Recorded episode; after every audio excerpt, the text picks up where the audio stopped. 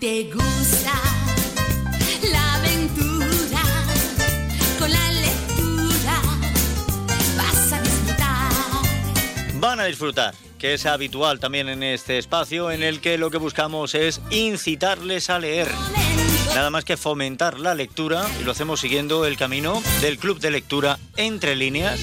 Tenemos con nosotros, como es habitual, a su coordinadora, Trini Moreno. Bienvenida, ¿qué tal? Muy bien, buenos días, bien hallado, Emilio. Muy buenos días, muy buenos días. Bueno, eh, la semana se ha dado bien, me imagino. Bueno, o sea que o sea, increíble, increíble, porque hemos estado celebrando especialmente el cumple de mi hijo mayor. Ah, pues muy bien. Fue pues- fantástico. Pues felicidades, aunque sea con retraso. Le, le hago más joven. Le hago el- la felicitación con retraso le hace más joven. Hombre, claro. ¿verdad? ¿Y qué nos traes hoy? ¿De qué nos vas a hablar en esta semana? Pues hoy, siguiendo el orden de lecturas que hemos ido haciendo, eh, nos toca repetir a Carlos Frabetti. Y hay una razón, porque cuando él estuvo aquí y leímos la, la bola de cristal y hicimos Sí. la puesta en común, pues le preguntamos, mm, ¿qué libro nos aconsejas de los tuyos para leer? Dice, pues tengo varios, dice, pero seguramente os gustará La Torre de Hanoi.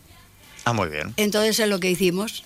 A la- Además- al, al mes siguiente leer La Torre de Hanoi. Nos contaste en el anterior programa que cuando vino se trajo una mochila con libros para, para todo el que pudo. Sí, sí, se trajo el libro Infierno, que ese está fenomenal. Eh, ya digo, es eh, teniendo en cuenta eh, la Divina Comedia de Dante, los círculos, Ujú. ese es muy ingenioso. Ese eh, lo leímos, pero se llama más tarde. Bien. Bueno, pues vamos con La Torre de Hanoi, de Carlos Frabetti. ¿Y qué es lo que nos puedes contar? Pues como de Carlos ya dijimos, mm, bueno, Y su biografía no ha cambiado de la semana pasada esta, no, no, no, no es fácil.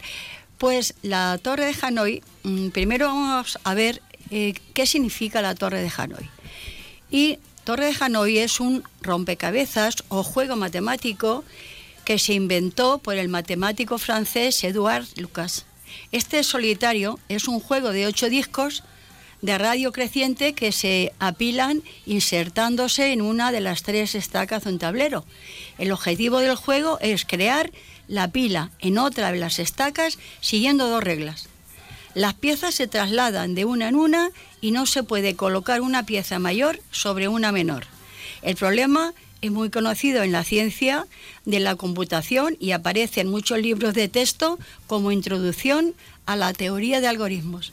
Tiene un problema curiosísimo porque su solución es muy rápida de calcular, pero el número de pasos para resolverlo crece exponencialmente conforme aumenta el número de discos. Entonces, de alguna manera, basándose en eso, porque, como ya dijimos, es un escritor, pero es también un matemático y le gusta mezclar la matemática con el texto literario. Entonces eso lo hace muy original.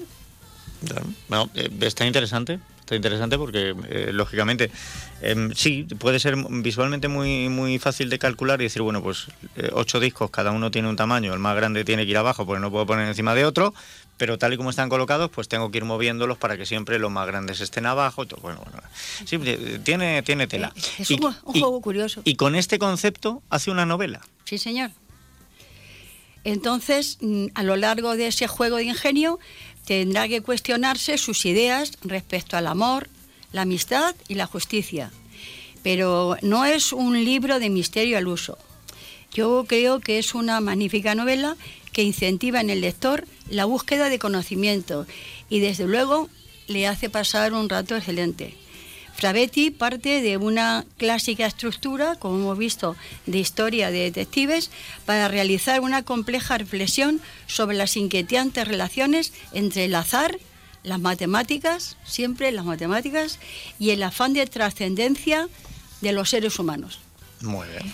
Eh, la sinopsis, más o menos, del libro, pues estaba sentado en un banco del parque, dice uno de los capítulos, pensando en Ana, uno de los personajes, como de costumbre, cuando de pronto, al mirar hacia abajo, pues vio un objeto negro y brillante que había aparecido junto a sus pies, como por arte de mágica. Magia, perdón. Como cualquier libro de misterio que se precie, La Torre de Hanoi comienza con un enigma y el protagonista se ve envuelto en la trama de un manipulador invisible de dudosa intención, gracias al que conocerá a múltiples y fascinantes personajes. Los personajes son de fábula, además son libros que no tienen demasiadas páginas y te quedas con ganas de más. Uno de los personajes es un matemático filósofo. ¿Cómo claro, no? ¿Cómo cómo no? no. Claro. Una prostituta muy particular, un caníbal vegetariano. ¿Cómo? Sí. Un caníbal vegetariano. Un caníbal vegetariano, Había- te das cuenta, ¿eh? Había un chiste sobre esto. A ver. No, no, no, no, que estamos en horario infantil. Vamos, te puedo, te puedo decir que como eran caníbales vegetarianos, se comían la palma de las manos, Ah, la planta de los pies y el coco. Había algo más que se comían que lo vamos a opear. ya, ya, ya. Muy bueno. Bueno, pues después el caníbal vegetariano, a lo largo de este juego de ingenio, tendrá que cuestionarse sus ideas respecto al amor, la amistad y la justicia. Pero este no es un libro de misterio al uso, ¿eh? eso que quede claro. Y Carlo crea en esta novela una ficción que subvierte los mecanismos de la literatura de intriga y términos, eh, pues, muy satíricos también. O sea, que es, es divertida, esa es la verdad. No, pues oye, eh, interesante. Me estás poniendo los dientes largos, porque además a mí que me gustan las novelas de misterio, Pues, pues ya sabes. me lo apunto, me lo Te apunto. la apuntas. La Torre de Hanoi, de Eh, Carlos Frabetti. sí, señor. Frabe- sí, Frabetti, lo he dicho. Frabetti. Es que no sé por qué luego me sale Fabretti y no, es Frabetti. Sí, Frabetti. es como lo de Gabriel y Graviel. Eso es, eso es, eso es. Como lo de Frigorífico y Federico. ¿Qué- qué- ¿Con qué terminamos hoy? Hombre, pues hoy tenemos que terminar con una canción que hable de matemáticas. ¿Cómo ah, vale, no? vale, bien, bien, bien. No, no conozco yo muchas, pero si tú lo dices, matemáticas, ya está. Vamos a ver. Hombre, pero esto es rehab. Espera, espera, espera. Tú espera. Espera el texto. Forma correcta de poder resolver las operaciones en matemáticas. Qué bueno.